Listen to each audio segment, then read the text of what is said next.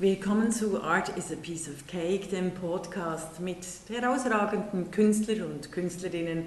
Und heute ist es mir eine besondere Freude, den zauberhaften, fabelhaften äh, Denkkünstler und vielseitigen Menschen Alexander Czernek zu begrüßen. Herzlich willkommen, Alexander. Ja, herzlich willkommen. Ich freue mich auch sehr auf dieses Gespräch. Er ist äh, zu seiner Person mit seiner Jahrhundertstimme in Österreich tatsächlich auch schon bekannt, auch in Deutschland und der Schweiz unterwegs. Mit seiner Jahrhundertstimme sprachforschend in Kunst, Philosophie, Theatern, Film und Opern. Er war mal Solist des Tölzer Knabenchors und ganz jung mit Sting, Edita Gruberova und Roy Black singend unterwegs. Er ist seit äh, den 90er Jahren äh, freischaffend. Seit 2005 ist er den, den Hörern und Hörerinnen bekannt, auch äh, für seine Lesereisen Philosophie pur, mit der er auch auf Tour geht. Also Alexander, vielen Dank kommst du für Art is a Piece of Cake. Äh, vielleicht zu uns beiden. Wir haben einander kennengelernt an der langen Nacht der Philosophie zum garantierten Grundeinkommen in Berlin. Da wirst du sicher noch etwas dazu sagen. Aber wir haben beide eine Schockliebe zueinander und für Hannah Arendt entwickelt. Das Darüber haben wir uns, kann man wirklich sagen, kennengelernt, weil Hannah Arendt ist das, was uns, glaube ich, verbindet und so ein gemeinsamer Boden des Denkens und was ja immer wieder schön ist bei Hannah Arendt zu sehen, dass sie zum eigenen Denken aufruft, man solle nichts nachbeten oder nachdenken. Und äh, sie beschreibt das ja wunderbar als Denken ohne Geländer. Und das begleitet mich, dieses Bild. Ja, das ist, ja, genau. Also du bist äh, in, in all deinen vielseitigen Tätigkeiten wirklich als Denker ohne Geländer unterwegs. Ich möchte aber trotzdem noch mal zu den Anfängen. Wie kommt es, dass ein kleiner Bub, also weißt, wenn ich wenn ich Tölzer Knabenchor höre, oder? Ja. Aus München, also das verbindet uns dann auch. Also ich komme ja auch aus der ganz kleinen äh, Schweiz in Bern aufgewachsen und wir sind beide in die große weite Welt hinaus. Vielleicht erzählst du da etwas über deinen Weg, wie du quasi dich von diesem kleinen Bub aus München auch künstlerisch entwickelt hast und denkerisch entwickelt hast? Also das ging ganz unbedarft los, dass ich im, in der Grundschule im Chor gesungen habe, im Schulchor und der Tölzer Knabenchor suchte Nachwuchsstimmen und dann hat mich mein Chorleiter vorgeschlagen und dann bin ich vorsingen gegangen, hunderte von Buben aus München. Der Tölzer Knabenchor hat seine Hauptstation oder sein Zentrum in München und dann habe ich vorgesungen und bin aufgenommen. Ja, du hast worden. eine wahnsinnig schöne Stimme. Die, die hat dich dann auch als quasi in, in deiner Karriere begleitet. Ja, die Stimme war eben tatsächlich da am Anfang als Sänger. Mhm. Ähm, da kommen wir später dann vielleicht noch darauf, dass ich auch jetzt wieder Sänger werden möchte, frei nach Hölderlin. Bald sind wir aber Gesang. Aber erstmal war das ein, natürlich ein sehr prägendes Kapitel Solist des Tölzer Knabenchors zu sein. Ich war immer in der zweiten Reihe, muss ich dazu sagen. Das ist auch ein kleines oder großes Trauma, ähm, weil ich da nie ganz in der, vorne in der ersten Reihe stand. Mhm. Aber gleichwohl, ich bin seit 40 Jahren im Showbusiness mit allen Höhen und Tiefen, aber mein schönstes Erlebnis war die Plattenaufnahme von Pergolesis Stabat Mater, dann die vielen mhm. Zauberflötenaufführungen mhm. wo ich der dritte Knabe war. Und halt wirklich sehr skurril und schön mit Edita Gruberova als Königin der Nacht, das ganz normal. Also, und dann äh, Sting, die waren da gerade mit äh, Police, mit Outlanders d'Amour, gerade frisch berühmt. In Deutschland mhm. kannte sie noch niemand. Und wir waren auf einem Theaterfestival eingeladen in München äh, gregorianische Choräle mit Police zu singen. Mit Police? Ja, und da war eine Lasershow in so einem Zeltdach in den 70er Jahren. Und das war also großartig. Und mhm. das war eben Sting und da stand man zusammen auf der Bühne und hat mhm. gesungen. Also die Bühne ist schon auch ein Ort der Welt, wo du dich wohlfühlst, oder verstehe ich das falsch? Das ist zu einem Ort geworden, wo ich mich sehr wohl fühle. Also mhm. meine erste Zauberflöte habe ich sofort gewusst, da bin ich zu Hause, mhm. in dieser Theaterluft. Dann nach dem Stimmbruch gab es eben einen Knacks, ja. ganz normal, pubertär. Ähm, und danach äh, ging es dann wieder los in der äh, Schule mit der Theatergruppe Theater AG und da habe ich mich aber dann sehr eigentlich gegen einen inneren Widerstand wieder auf die Bühne wagen müssen. Ja, Weil ich hatte große Ängste. Irgendwie, ja, ja. keine Ahnung, diverse Gründe, aber. Du bist nicht so ein, ein Showman, also ich bin eine totale Showfrau, oder? Also ich habe ein lautes Organ und gehe einfach auf. Du hast ein extrem feines Charisma auf der Bühne, also eine große Präsenz. Ja, das finde ich interessant, also dass du dann trotzdem die Bühne gewagt hast. Ja, ich, für mich war die Frage, will ich mein Leben im Souffleurkasten verbringen und quasi zuschauen und den anderen soufflieren, aber eigentlich wünsche ich mir da oben zu stehen. Mhm. Und dann war wirklich drei Monate Herzklopfen angesagt, weil ich wusste, ich treffe eine Lebensentscheidung, ob ich die angebotene Hauptrolle im Musical übernehme das war eben damals dann Stand zur Debatte. Der mhm. Regisseur, Lehrer, der die Theatergruppe leitete, fragte ah. mich, ob ich eine Hauptrolle singen ja. will, ja. nachdem ich zwei Jahre vorher souffliert hatte. Da ist man so ganz im mhm. sicheren Bereich. Und dann dachte ich mir, nein, auch wenn ich einen Riesenschiss habe, ich will und muss auf die Bühne. Ja. Und ich meine, ich kann dann schon losrühren und ich stehe wahnsinnig gerne im Rampenlicht. Ja. Das muss ich irgendwie äh, wahrnehmen. Mhm. So. Aber es stimmt schon, mit der Stimme dann auch, also ich bin dann Schauspieler geworden ja. nach, dieser, nach dieser Erfahrung. Genau, das habe ich viel zu wenig betont. Du war, hattest auch eine große Schauspielerkarriere, sogar in der Schweiz, wenn ich mich recht entsinne. Naja, es war so, dass ich eben auf die Bühne wollte. Das mit dem Singen war ein Spezialfall. Und dann dachte ich mir, auf der, auf der Bühne im Theater kann man Singen und Spielen sowieso verbinden. Mhm. Und dann habe ich auch mein ganzes Bühnenleben lang gesungen mhm. weil alle, alle Regisseure, Regisseurinnen wollten dann auch mich singen hören. Und da gab es Musicals, Black Rider war ein großartiges Erlebnis, eine spanische Sarsuela in Basel, also wirklich ganz tolle Erlebnisse. Yeah. Der, der, Zahnarzt in Little Shop of Horrors. Ah. mein Vater ist Zahnarzt und irgendwie, das hat dann sehr Spaß gemacht, so einen, ja. so einen ja, ganz ja. skurrilen Zahnarzt zu spielen, ja. zu sprechen, ja. zu singen. Fabelhaft, fabelhaft. Und jetzt muss ich ja ein bisschen äh, böse sein, generell über Schauspieler und Schauspielerinnen. Ich kenne ja mittlerweile auch einige. Ich bitte und, darum, ganz böse. Und die sind, äh, die sind ja sehr oft äh, umwerfend auf der Bühne, auf diesen Brettern der Welt und dann als Persönlichkeiten ganz im Unterschied zu dir, der du eine Tiefe hast, die ich wirklich ganz selten in Menschen getroffen habe. Aber die sind so oberflächlich, wie kommt ein Schauspieler wie du, wirklich erfolgreich auch, äh, auch im Film und Theater, über die Filme kannst du dann noch etwas sagen, auch äh, in Bezug auf Hannah Arendt. Aber wie kommst du dazu, dass du dann so ein, wirklich ein Denker wirst? Ich habe mich schon immer für, glaube ich, existenzielle Inhalte interessiert. Und ich kann eine Geschichte, ich glaube, ich war vier, fünf Jahre alt, mhm. erzählen. Mhm.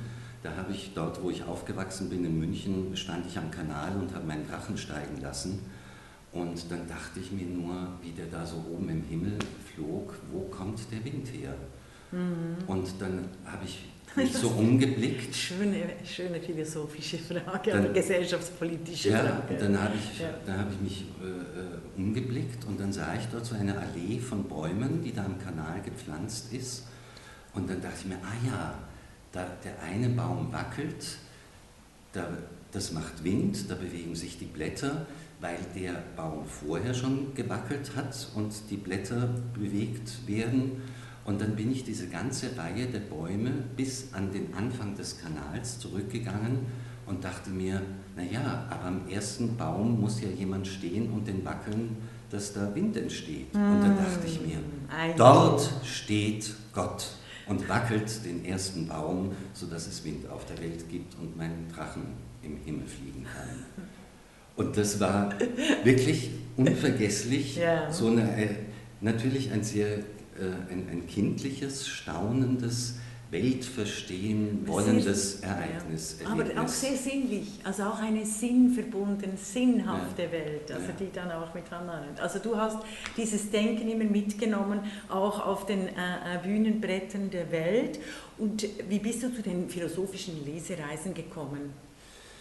Zu den Lesereisen, überhaupt zu meiner Reihe Philosophie pur bin ich gekommen, dass mir ein äh, äh, Freund, mit dem ich in einem religionsphilosophischen Arbeitskreis lange Jahre war, über 20 Jahre. Aha, da, was hast du dort gemacht? Auch als Künstler gearbeitet? Nein, das war eigentlich privat, kann man Aha, sagen. Ja. Und wir haben unter anderem 20 Jahre Johannesevangelium gelesen und er hat aus dem Griechischen übersetzt und wir haben uns einfach über diese Themen mhm. auseinandergesetzt, was mhm. es für uns bedeutet. Aber wie auch immer, er hat Heidegger, äh, über Heidegger promoviert in Freiburg mhm. und äh, so sprachen wir immer wieder über Heidegger unter anderem und dann sagte er, ah ja, aber das ist viel zu kompliziert, die ganze Begrifflichkeit und diese Wortschöpfungen, ich soll das gar nicht anfangen zu lesen. Und dann dachte ich mir, aha, weil Heidegger immer wieder auftauchte, mhm. der hält mich da ab. Und dann traf ich eine gemeinsame 80-jährige Freundin, habe ihr das erzählt. Und dann sagt sie, um Gottes Willen, der Christian darf dich doch nicht von Heidegger Lektüre abhalten. Hier, nimm dieses Buch unterwegs zur Sprache und lies es. Ja, ja. ja selbstverständlich. Ja, und dann habe ich mich äh, in Bayern im, unter einen Zwetschgenbaum in unserem kleinen Ferienhäuschen gesetzt, mhm. in Unterammergau, und habe angefangen, Heidegger zu lesen. Ja.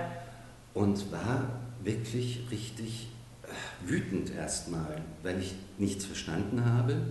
Dann dachte ich mir so ganz naiv, der redet immer um den heißen Brei herum. Mhm. Er soll doch einfach sagen, ob er an Gott glaubt oder nicht. Ja. Das waren die ersten Reaktionen. Dann wollte ich das schon irgendwie in die Ecke werfen, das Buch. Und mir war aber klar, ich muss und will einige Widerstände überwinden. Und dann habe ich angefangen, laut zu lesen. Und dieses Lautlesen war ein solches Ereignis, ich glaube, kein LSD-Trip kann besser sein, weil ich bin plötzlich mit Heidegger geflogen in einem Raum jenseits des Verstehens. Ja. Ich habe Farben gesehen, ich habe was geahnt, gespürt von diesen neuen Räumen des Denkens, ja. die er wohl meinen könnte, mhm. aber ich musste nicht klassisch verstehen, so wie in der Schule, ich musste mhm. nichts lernen. Und ich dachte mir, der Heidegger, der bringt wirklich alle Synapsen im Hirn durcheinander mhm. durch seine wirklich komische, eigenartige Art zu schreiben und zu ja. denken. Ja. Und ich meine, ich bin da gar nicht mit allem einverstanden. Ich verstehe immer noch vieles nicht und historisch betrachtet muss man ihn dann sowieso auch nochmal einordnen. Genau, sowieso. Das, ja, das aber das ist ein anderes, das ist ein anderes Kapitel. Aber ja. dieses Erlebnis des Lautlesens, und da habe ich gespürt, wenn ich es laut spreche, auch für mich selber, unter diesem Zwetschgenbaum, dann, dann, dann, dann habe ich ein anderes, ein sinnliches Erlebnis von mhm. Denken und auch von Philosophie. Mhm. Du hast, ja, ja, also ich finde es find äh, fabelhaft, wie du das beschreibst, weil du im wahrsten Sinne der Philosophie dir die Welt des Denkens sinnlich angeeignet, inkorporiert, ja. dir zu eigen gemacht hast, so dass du es eben auch für ein breiteres Publikum teilen kannst, mitteilen, ja. ausdrücken. Das ist dann die Philosophie pur. Ja, ja und das ist dann, ich habe dann irgendwann gemerkt, im Anfang habe ich meine Lesungen genannt, eine philosophische Performance im ah. permanenten Provisorium. Ja von Daniel Häni geklaut, in Anführungsstrichen, das ja. äh, nicht das prominente Provisorium, das, auch das prominente und permanente Provisorium, aber wir waren eben zusammen in einem Kunst-Kulturprojekt in Basel, wo wir eine Villa gemietet haben. Da genau, bin ich auch zum ersten Mal mit ja. dem bedingungslosen Grundeinkommen in Berührung gekommen. Aber eben, dann wurde es für mich, habe ich gemerkt, mit meiner Stimme habe ich eine Begabung für die Vermittlung von Erkenntnisfreuden. Mhm. Für die, auch für die, po also vor allem auch für die Poesie von Erkenntnisfreuden. Ja. Es ist wirklich wie ein Singen und das, ist, das, bringt dich, das bringt mich natürlich zu de, de, deiner Geschichte der Spiritualität auch zurück. Ich war über Pfingsten in der äh, Kirche, in der äh, Apostolenkirche in Wien, weil dort gibt es immer ein Konzert und da wird ja immer gesungen, die Liturgie wird noch gesungen und, und das ist äh, ein ganz anderer Zugang zur Philosophie als beispielsweise alle diese empirischen Philosophen, da nehme ich extra den Geschlechtsbegriff, weil das sind Ja. vor allem, äh, Vor allem Männer, Ja, alte ja. weiße Männer. Ja, ja, die und analytischen Philosophie, die Ja. ist eine knallharte, also die ist quasi das Gegenteil, würde ich jetzt sagen, von, Ja. von dem Zugang deiner Philosophie. Äh, wunderbar, aber jetzt haben wir den, den, den, den Sprung von Heidegger zu Hannah Arendt noch nicht geschafft und wir wissen noch nicht, also du hast für unsere Hörer und Hörerinnen Daniel Häni, dem gehört das Unternehmen Mitte in Basel-Stadt und der hat einen öffentlichen Gemeinschaftsraum zur Verfügung gestellt. Das gibt es immer noch, äh, wo sich Menschen treffen und auch weiterbilden können und er ist einer der Initiatoren der Schweizerischen Initiative für das bedingungslose Grundeinkommen. Das vielleicht noch als kleine Bühne. Aber ähm, erzähl weiter, also von diesen, wie, wie hast du es genannt, dieses provisorische Provisorium? Ja, philosophische Performance im permanenten Provisorium, Ja. was auch immer noch stimmt. Aber es ist so ein bisschen ein bemühter Begriff. Mhm. ähm, aber auf der anderen Seite ist es richtig, was Mhm. drin steckt. Und als ich dann gefunden habe, die Vermittlung von Erkenntnisfreuden, habe ich gemerkt, ich muss allerdings auch die Erkenntnisschmerzen Hm. äh, dazu nehmen. Also die Mhm. Erkenntnisschmerzen dürfen da nicht negiert werden. Äh, natürlich, ich denke, es geht darum, gute Botschaften in die Welt zu senden, Mhm. tendenziell, aber eigentlich äh, braucht es auch ein großes Bewusstsein für Leid, für Hm. Fehler, für Mhm. Irrtümer und dann halt wirklich persönliche Fehler und dann jetzt auch gerade immer wieder spürbar für gesellschaftliche, menschheitliche Fehler, Irrwege, Irrtümer, wobei ich jetzt niemanden verurteile, Mhm. das ist mir ganz wichtig. Ich po- positioniere mich da nicht explizit politisch, Mhm. Wobei ich manchmal denke, das ist ganz schön angesagt, keine Ahnung, aber ich möchte eben durch meine Kunst, Ja. mein, das, was ich beitragen kann, zu diesem eigenständigen Denken, zu dem eigenständigen Empfinden, zu der Verantwortlichkeit, zur Mündigkeit, Mhm. das möchte ich mit meiner Kunst schaffen. Und das tust du, unbestritten. Und Kunst und Politik sind beides öffentliche Räume, wie eben die Hannah Arendt äh, sagt. Und da ist es, du, du kannst gar nicht unpolitisch sein, sondern du transformierst eben äh, das Denken durch deine, durch deine Stimme und auch deine eigenen Formulierungen. Du machst ja auch äh, Gedichte und Essays. Ja, also äh, Gedichte habe ich schon immer geschrieben. Mhm. Das ist jetzt auch gerade wieder stärker geworden. Du lässt aber jetzt eben auch die Menschen teilhaben, weil du hast ja auch, du hast ja schon immer Gedichte geschrieben, auch für dich, also Ja. quasi im Privatraum. Da braucht es ja auch immer wieder ein, Jetzt, ein Schritt in die ja, jetzt Öffentlichkeit. Ja, veröffentliche ich ab und an auf Facebook oder Instagram handgeschriebene Gedichte. Ja. Manchmal tippe ich sie da noch ab, aber ich finde auch so schade, dass man kaum mehr Handschriften sieht, Ja. lesen kann und dass sie dort eigentlich gar keinen Raum haben. Mhm. Also dieses ganz Unmittelbare, wo wir so viel Mittelbarkeit haben und Ja. so viel auch Marktschreierisches in der Selbstpräsentation, ist es mir ganz wichtig, da einfach eine Art Purheit zu haben und auch eine Einfachheit, ähm, weil wir ja sehr erschlagen werden von Mhm. ganz vielen Dingen, Sachen, Gedanken. Und jetzt kommt gerade ein Zug vorbei. Wir sind hier in äh, deinem unglaublich äh, eindrucksvollen Atelier. Ähm, das passt eben. Jetzt kam während den digitalen Medien kam gerade der Zug vorbei, wenn Sie das vielleicht gehört haben in diesem Raum. Äh, ich, möchte noch schnell, ich möchte da auch einsetzen. Du bist sehr aktiv in den sozialen Medien, auch in Instagram und vor allem in Facebook. Also auch handschriftlich. Du hast aber da auch schon wie Manifeste lanciert. Magst du da etwas daraus, äh, darüber erzählen? Was macht das mit deiner Sinnhaftigkeit von philosophischem Erzählen, Denken und der, Erkenntnisfreude, aber auch der, äh, deinem Bewusstsein, dass du die Maschinen füttern musst, wie ich sage? Also das ist auch so ein Erkenntnisweg, auf Ja. dem ich nach wie vor bin, den Wir ich jetzt auch gar nicht abgeschlossen habe. Und ich bin immer sehr spät zu diesen ganzen Sachen gestoßen. Also Ja. Facebook gab es dann, glaube ich, schon sieben Jahre. Und ich hatte schon ganz oft gehört, dass man da dabei sein muss. Ähm, genauso bei Instagram. Ja. ja, nein, du musst auf Instagram. Und dann habe ich das immer sehr spät begonnen und ich habe es aber für mich immer benutzt als ein Geschichtenerzählen. Ja, und immer doch etwas mehr oder weniger Substanzielles zu, also nichts Privates. Mhm die Grenzen verschwimmen manchmal, das weiß man schon, aber es ja, ja, weil immer auch mit den, also du machst ja, er macht wunderbare äh, Selfie-Clips auch auf Instagram. Also ja, aber ganz wenig. Ganz ja, ja, wenig. ganz, also, ganz wenig, auch trotzdem hohe Kunst. Ja, aber da ja, siehst du ja trotzdem den Raum, also das ist ja das Thema. Wenn du den Sozial, also wenn du den Raum der sozialen Medien betrittst, betrittst und mit Bild und Stimme, dann eröffnest du die analoge Welt, äh, machst du einen Eintritt in die digitale Welt. Ja, das mhm. ist richtig. Aber als Schauspieler äh, ist man sowieso gewohnt, sich zu präsentieren, ein Bild in der Öffentlichkeit darzustellen, wie weit es mit der Wahrheit übereinstimmt. Ich meine, mhm. viele berühmte Schauspieler können ein Lied davon singen, irgendwie, dass sie falsch verstanden werden oder ja, die Einsamkeit des Erfolgs oder was auch immer. Oder dass sie nicht die Rolle sind, die sie spielen. Ja, ja, das, ja, genau, das ist ja auch. Oder irgendwie mhm. Tom Cruise darf nur diese einen Rollen spielen, Brad Pitt nur die anderen und sie müssen immer dieselben sein und manchmal wird das schwer und heftig durchbrochen, weil man die Schublade verlässt.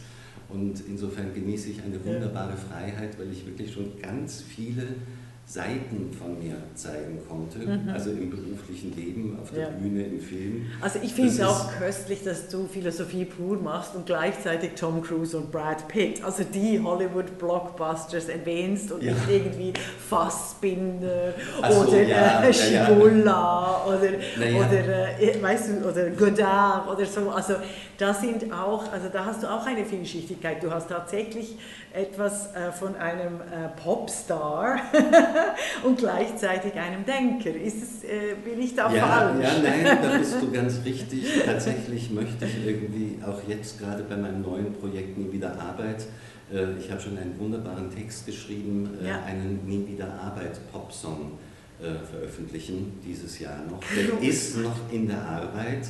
Nie wieder Arbeit, Popsongs, sehr verehrte Hörer und Hörerinnen. Das ja, müssen wir uns auf der Zunge zergehen ja, lassen. Nie wieder Arbeit, ja, Popsong.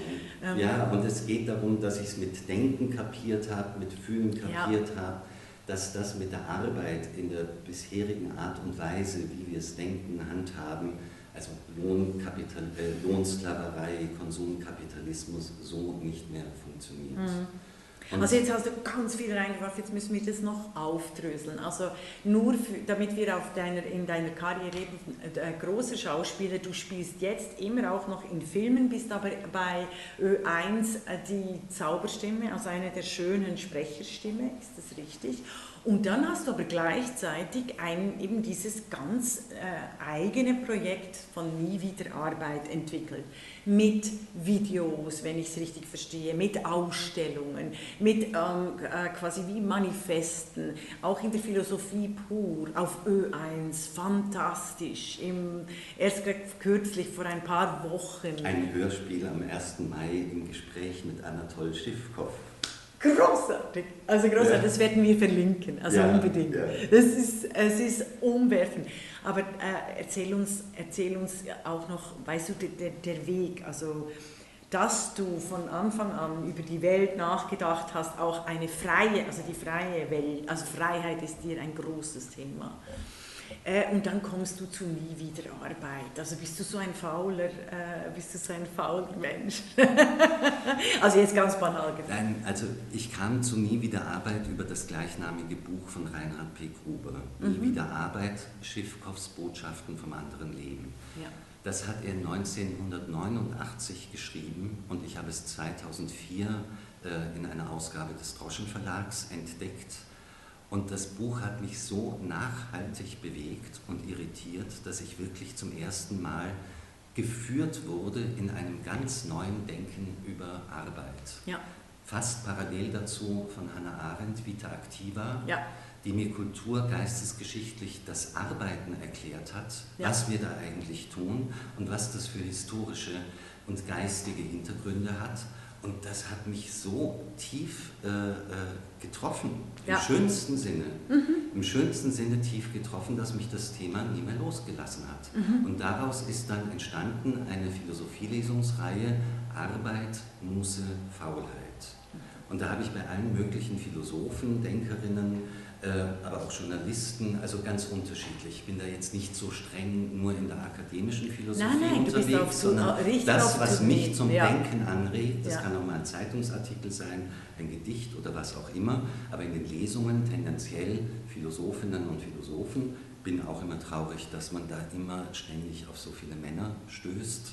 Ja. So klassisch, aber Ja, ja. however, Hannah Arendt irgendwie, wie gesagt, Mit der Animal. Laborans finde ich immer noch ganz großartig, weil sie der Trend zwischen öffentlich und privat und die Arbeit ist eigentlich in der Privatsphäre anzusiedeln als Notwendigkeit und wenn du die Notwendigkeit decken musst, kannst du kein freier Mensch sein, also mal so gesagt. Ja. Und äh, aber überhaupt der Titel, also nie wieder Arbeit, du hast, du hast ja nicht, also bist auf, auf Lesetour und zwar an den unterschiedlichsten Orten hast du es eingebaut. Ja. Ja, ich habe das dann eben in einer Lesereihe schon Mhm. gehabt, in Arbeit, Muße, Faulheit. Und dann immer wieder auch so kleine Ausschnitte auf Ö1 in Sendungen. Irgendwann wurde dann daraus so eine eigene kleine Reihe, Philosophie pur bei Ö1. Und zwar immer an ganz tollen Sendeterminen. Am 1. Mai, am 26. Oktober, Das österreichische Nationalfeiertag. der österreichische ja. Nationalfeiertag und an Heiligabend am 24.12. Ja. Ich glaube, seit sieben Jahren oder sechs Jahren darf ich zu diesen Terminen um Mhm. 19.05 Uhr meine Philosophie-Hörstücke, Hörspiele Mhm. und Essays oder was auch immer, Collagen äh, ähm, senden.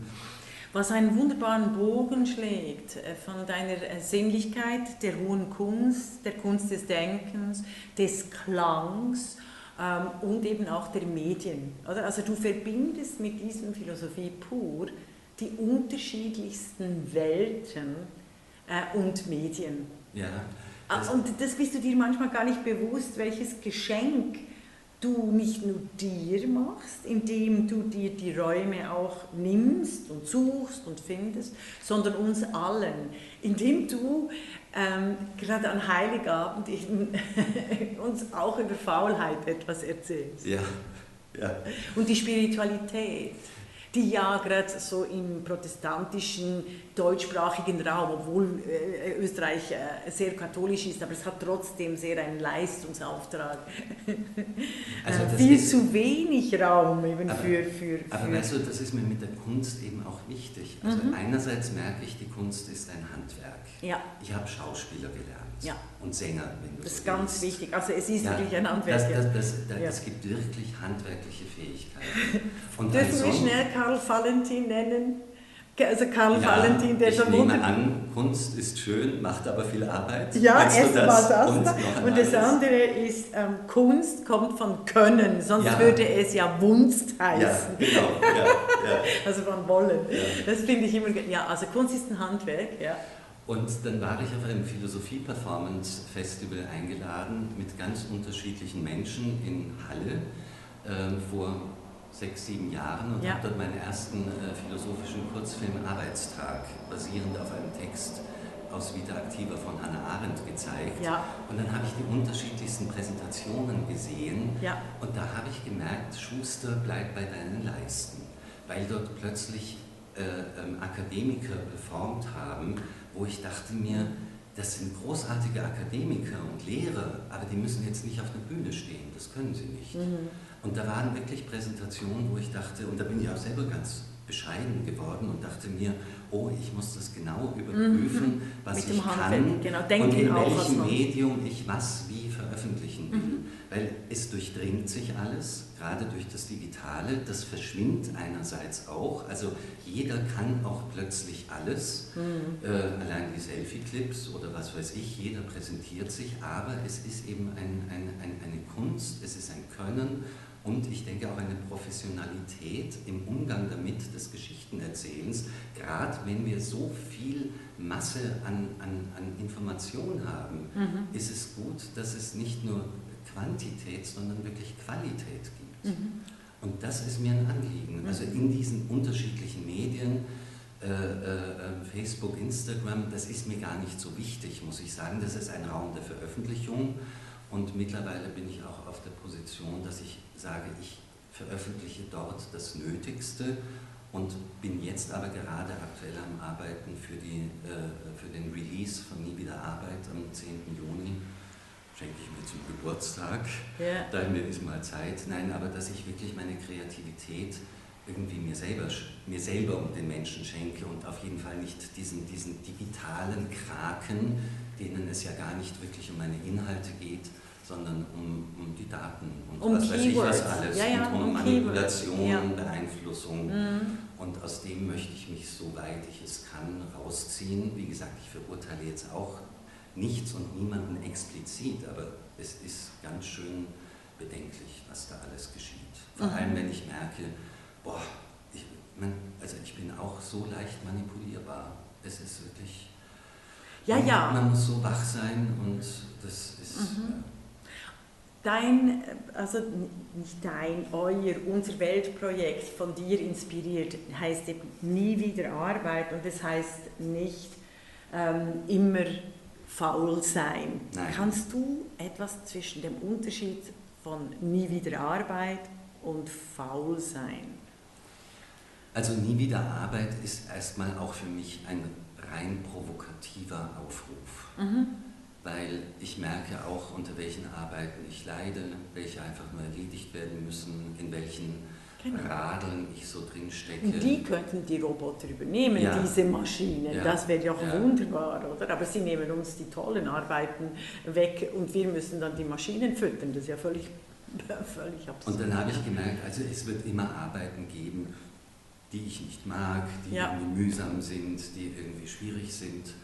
Und dann bin ich eben äh, drauf gekommen, naja gut, also eben Muße will ich in meinem Leben haben und Faulheit will ich unbedingt auch haben. Mhm. Und dann habe ich so als Rechnung, so als Faustregel für mich entdeckt, ein Drittel Arbeit ist okay, ein Drittel Muße ist sehr okay und schön und ein Drittel Faulheit gehört auch dazu. Mhm. Und wenn ich da meinen Tag rückblickend betrachte, dann kann ich so ein bisschen abchecken, habe ich heute ein Drittel Arbeit, ein Drittel Muss und ein Drittel Faulheit gehabt. Also andere würden das Work-Life-Balance nennen oder ich weiß nicht was, ja. aber es ist ein schreckliches Wort irgendwie. Ja. Aber man kann das ja auch nicht immer einhalten. Und ich bin da Manchmal bin ich auch so wahnsinnig am Arbeiten und Im hacken. Kunst ist viel aber, Arbeit, ja, aber, nie wieder ja, Arbeit, Projektarbeit. Aber nie wieder Arbeit macht unglaublich viel Arbeit, aber es ist erfüllte und freudvolle Arbeit. Ja. Und ich habe halt die luxuriöse Situation, dass ich das irgendwie hinbekomme, mhm. irgendwie, aber ich möchte einfach sinnvolle Arbeiten tun. Und dann habe ich mir ja, aber du bist auch bescheiden, müssen, wir sagen. Also das ist ja immer, also wenn du jetzt äh, deinen Jet, also du möchtest zwar Popstar werden, ja, aber wenn du einen Jet willst und äh, drei, vier Villen mit Swimmingpool, dann... Ja, ja dann müsste ich anders arbeiten genau. und anders unterwegs sein. Nein, ja. ich verzichte irgendwie auf ja. Auto seit 15 Jahren, keine großen Reisen. Ich pendle eigentlich zwischen Basel, München, Wien äh, und hin Ammergau hin und her. Also äh, tatsächlich, da gibt es keine großen, keine großen Sprünge. Äh, Sprünge. Ja. Und das macht es aber auch tatsächlich sinnvoll, eine mhm. gewisse Art von Bescheidenheit. Und mhm. was ich, äh, ja, ich habe zwar viele Dinge und Kram und Zeug, aber alle Gegenstände, die mich umgeben, liebe ich auch sehr. Also irgendwie, ich meine hier im Atelier, ich weiß nicht, ob du es gesehen hast. Ah genau, es, es, wir sind übrigens für alle äh, äh, Wiener und Wienerinnen, wir sind in deinem neuen Quartier. Wie heißt es? Ja, ja. das neue Quartier heißt C21 ja, genau. im Sonnenwendviertel, auch ein schöner Name, ein ganz neues Atelierhaus zum Wohnen und Arbeiten. Mhm. Und da habe ich jetzt so ein kleines 40 Quadratmeter großes Atelier beziehen können klein, groß, also für mich ist es riesig. Ich Mit einem riesig. riesigen Fenster ja. und zum ersten und der Mal. Blick eben über, über die Züge, das ist, äh, das ja. wirklich für mich als Nomadin, es öffnet das Herz. Also, und es ist ja unser erstes Gespräch in Corona-Zeiten, wo ich hin durfte. Ja. Also sonst mussten wir ja immer äh, das quasi äh, in der Ferne oder mit Tests und, und mit, mit Plastik und weiß nicht was alles machen. Ja, und zum ersten Mal, und das macht mich wahnsinnig freudig, habe ich so einen Ort, wo ich zum Arbeiten mit meinen Projekten gehe gehen kann.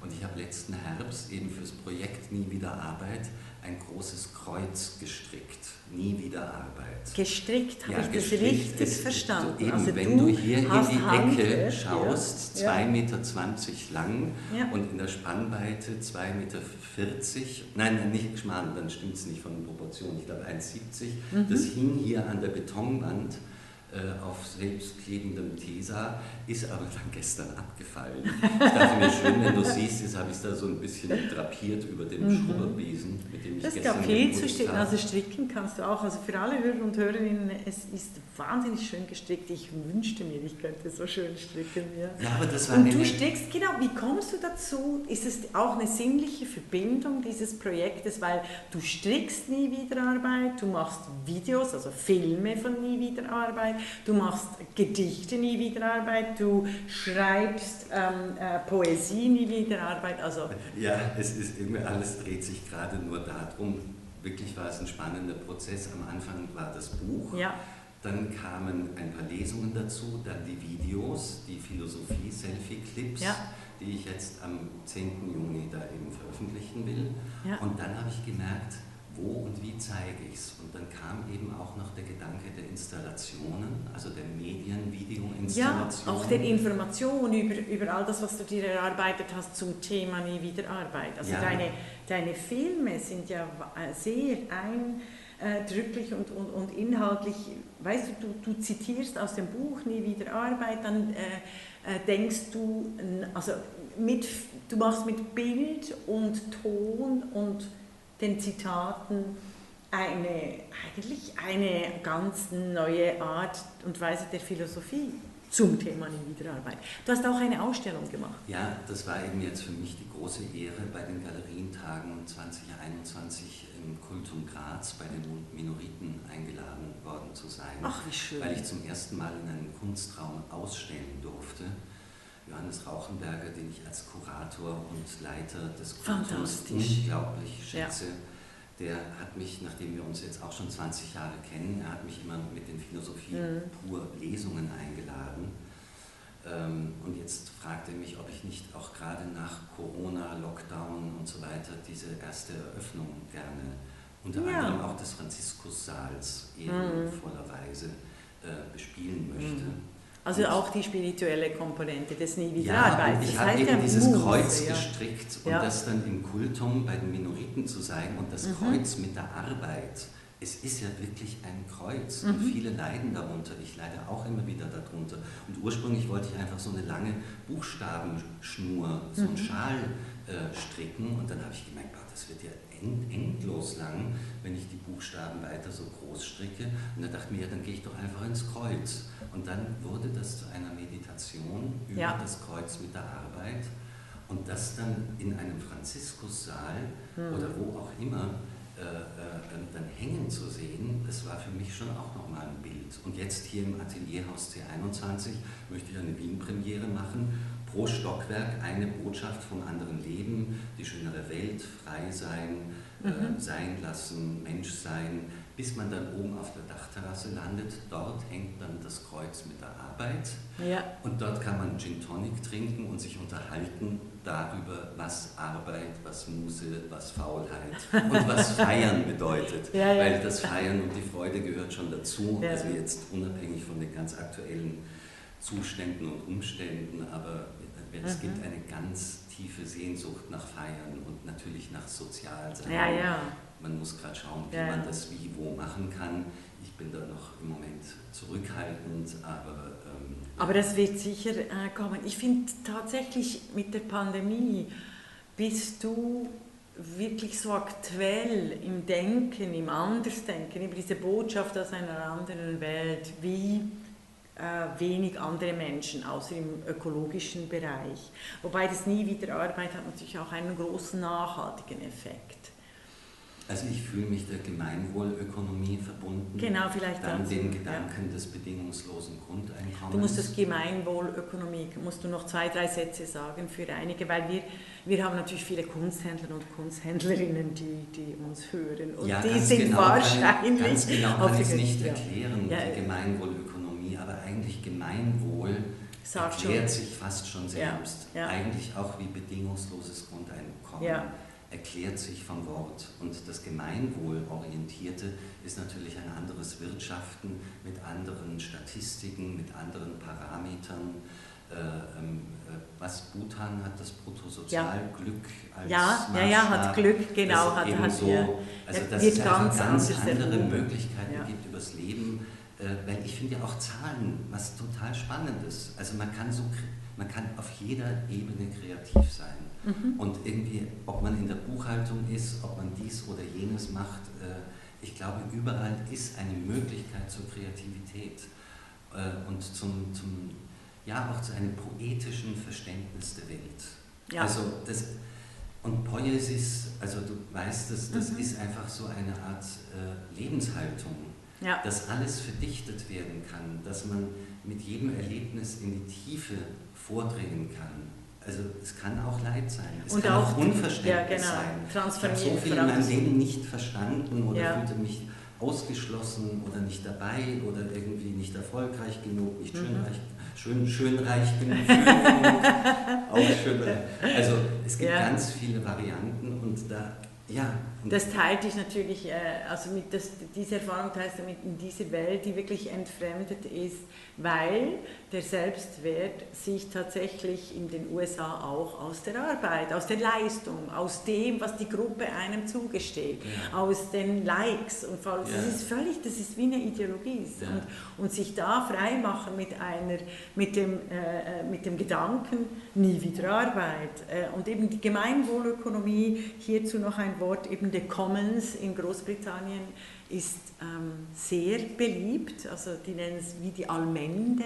Ja. Äh, und ja. zur Arbeit, zur äh, Etymologie des Begriffes Arbeit, das kommt von Arbeit und das war eigentlich das Waisenkind.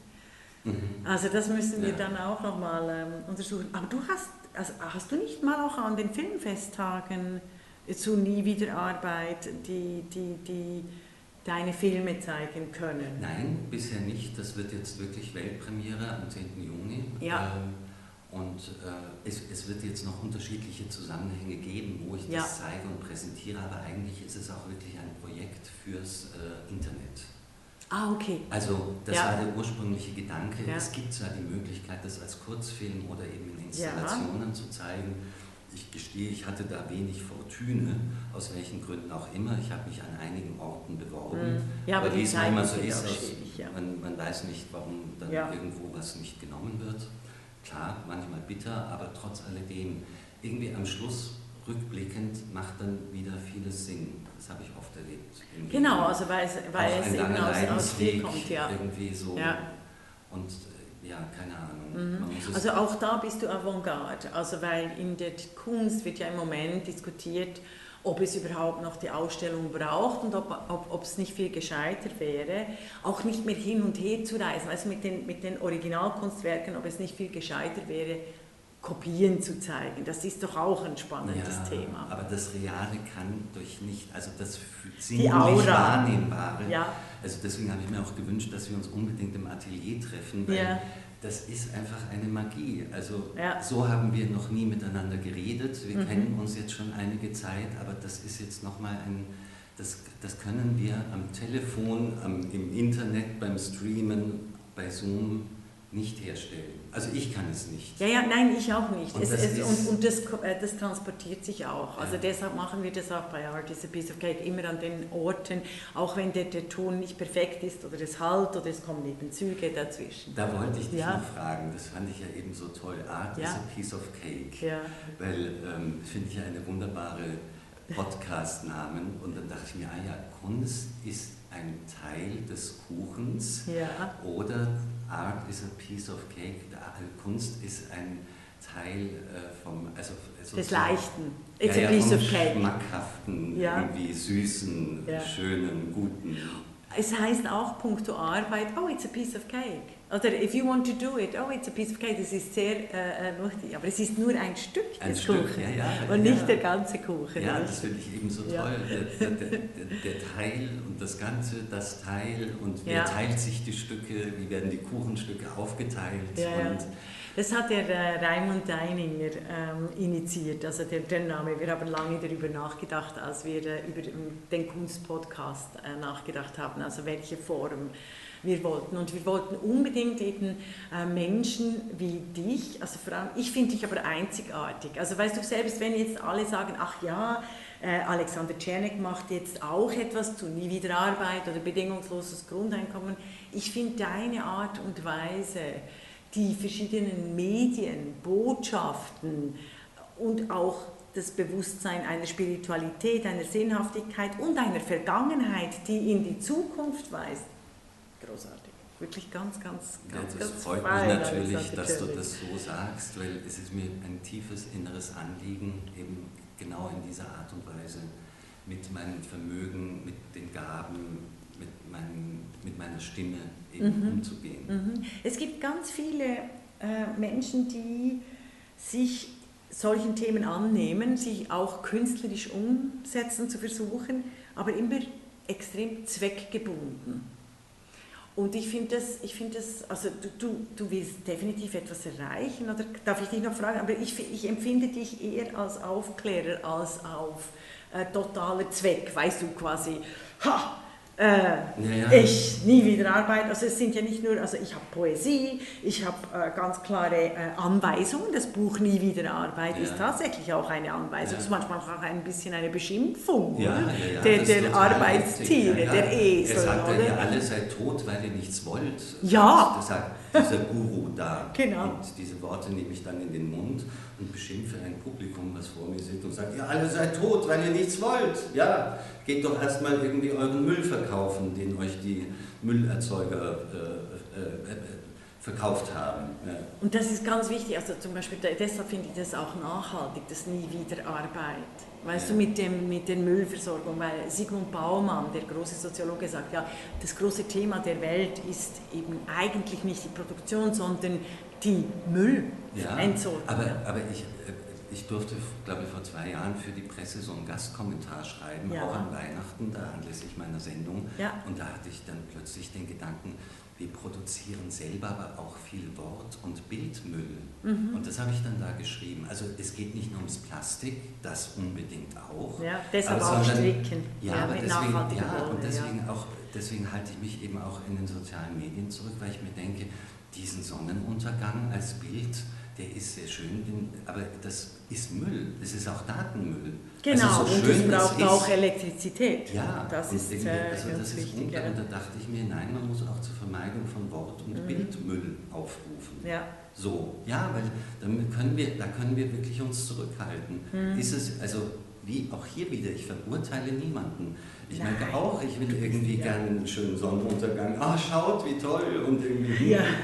Und dann kam das iPhone und plötzlich ging es auch los, dass ich alles dokumentieren wollte, die schönen Bilder irgendwie ja, dieser oder jener Reise. Ja, das kann auch eine Sucht natürlich ja, das entwickeln. Wird eine dieses, Sucht, da bin ich auch nicht gefeit. Dieses Schau, Schau, Schau. Ja. Und weil alle nur noch Schau, Schau, Schau schreien, guckt niemand mehr hin. Ja, deswegen sage ich Lausch, Lausch, Lausch.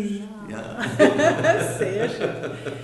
Also, äh, wie geht es jetzt weiter mit dem Denkkünstler Alexander Czernek? Gerade in den nächsten paar Monaten, aber vielleicht auch eben noch äh, die nächsten zwei, drei Jahre. Also, dass du vielleicht doch uns eine kleine, eine kleine Probe gibst vom Popsong. Oder, aber sag, wie geht es gerade im 10. Juni? Was Also es, soll, es was geht jetzt los, dass am 1. Juni soll die äh, Webseite online gehen wir sind da gerade in den letzten Zügen. Da wird unter anderem auch veröffentlicht eine wunderbare Hörstückreihe, so kleine philosophische Begegnungen mit meiner Muse Susanne Brandt. Ja. Eine ganz großartige Kollegin, die auch eine Schauspielerin, eine Schauspielerin ja. die, die ich beim Aktionstheaterensemble oft großartig auf der Bühne gesehen habe. Und sie inspiriert mich zu Dialogen, die habe ich niedergeschrieben und dann haben wir die aufgenommen. Ja. Und die sind jetzt auch gerade kurz vor der Veröffentlichung. Fabelhaft. Neulich in der Ungargasse. Ein, ein leerer Raum, eigentlich ein Synonym auch für den leeren Raum jetzt nach Corona, keine Ahnung, nach Krise, mhm. aber auch ganz unabhängig davon. Und da freue ich mich wahnsinnig drauf, die zu veröffentlichen. Dann ist am 10. Juni eben Online-Release von Nie wieder Arbeit, also große Weltpremiere. Mhm. Dann soll im Sommer, so Gott will, der Popsong erscheinen. Und dann das länger. Und der heißt auch nie wieder der, Arbeit. Ja, der wird nie wieder Arbeit heißen. Wunderbar. Ja, der soll doch werden. Also ich, ich, ich lache nur, wenn ich mir vorstelle, dass die, die Amerikaner plötzlich nie wieder Arbeit singen sollten, weil das ist They are ja, Animal ja, Laborants. Ja, also work again, tidings from a, of a, diff, of a, uh, from a different life. Glaube ich, ist die englische Tidings, ah, okay. Tidings. Ja, Tidings ja, sehr Tidings, schön. Ja, Tidings, from, the, yeah, tidings from a different ja. life. Sehr ja. Also ich mache auch eine englische Version von ja, ja. Das werde ich gleich mitplanen. Und das längerfristige ist, dass ich mit dieser Vermittlung von Erkenntnisfreuden auf jeden Fall weitermache. Mhm. Und das wird sich zeigen, ob das äh, ähm, äh, auf welchen Ebenen das dann weitergeht. Aber tatsächlich mein Kopf sprudelt vor Ideen. Mhm. Jetzt möchte ich erstmal dieses Projekt, was wirklich lange in der Schublade äh, ähm, gereift ist, kann man sagen. Jetzt genau, vom, vom Kölzner äh, Knaben, äh, Tölzner Knaben, ja, Knabenchor, Knabenchor ja. zum, zum, zum Weltpopstar. Äh, Wunderbar, darf ich noch nachfragen beim 10. Juni? Wie du Weltpremiere, die ist digital, feierst du die auch analog? Hast du dir da was vorgenommen? Also auch einfach als, als Tipp für unsere, weil wir sind ja auch eben digital unterwegs, ja. um das Analoge und das Digitale zu verbinden. Also grundsätzlich will, ist mir das sowieso ein Anliegen, ja. irgendwie Menschen zu sehen, zu sprechen, zu spüren in der mhm. Anwesenheit. In Ob das jetzt am 10. Juni in dem Sinn groß möglich also Möglich ist, wissen Nein, wir noch das, nicht. Ja, wird auch nicht normalerweise sein. Normalerweise würde ich wirklich eine große Party feiern, ja. auf jeden Fall, am ja. 10. Juni, weil wie gesagt, das ist ein Projekt, was mir am Herzen liegt, wo ich wirklich unglaublich viel reingesteckt habe. Und da würde ich also am 10. Juni groß feiern. Jetzt wird es vielleicht gerade eine kleine Feier, äh, ähm, mhm. irgendwie Open Air, aber es wird dann auch ein, äh, ein, eine Wien-Premiere geben und auch äh, Premieren an unterschiedlichen Orten. Also ich möchte auch die Filme es wäre schon schön, wenn die im Kino als Vorfilm gezeigt werden. Ja, ja. Also, Weil ich glaube, die passen, die passen gerade, in, die Zeit, in, Zeit, in die Politik, in das Nachdenken ja. über, wie wir die Welt gestalten ja. und erträumen. Ja. Und das ist irgendwie schon so ein längerfristiger Plan, unterschiedliche Formate für nie wieder Arbeit zu finden, aber es wird dann im Internet zugänglich sein, möglicherweise, oder im Moment ist geplant, nach zwei Wochen hinter einer aber nicht sehr großen Paywall. Mhm. Ähm, ich finde das auch wichtig, weil wir, naja, eben Kunst verschenken. Ich dachte mir, ja. soll ich jetzt alles YouTube schenken? Nein. Ich schenke ganz gerne den Menschen was, das ist ja. gar keine Frage. Ja. Also das, aber, aber dann, nicht einem Unternehmen, das quasi ja, aber, alle, aber die Sehenden, Hörenden so. Ja, und da, da, da gab es eine strategische oder nein, auch eine Herzensentscheidung, zu sagen, nein, irgendwie das ist was wert irgendwie einen gewissen, also wenn ich ins Kino gehe, zahle ich auch die Kinokarte. Äh, Im Internet es muss, glaube ich, auch ein Umdenken beginnen, dass ja. da halt nicht alles umsonst ist. Ja, ja. So, ich verstehe das. Ich bin jetzt auch so groß geworden mit dem Internet und alles gratis. Und war, hatte auch Hemmungen, irgendwie plötzlich für das eine oder andere zu bezahlen.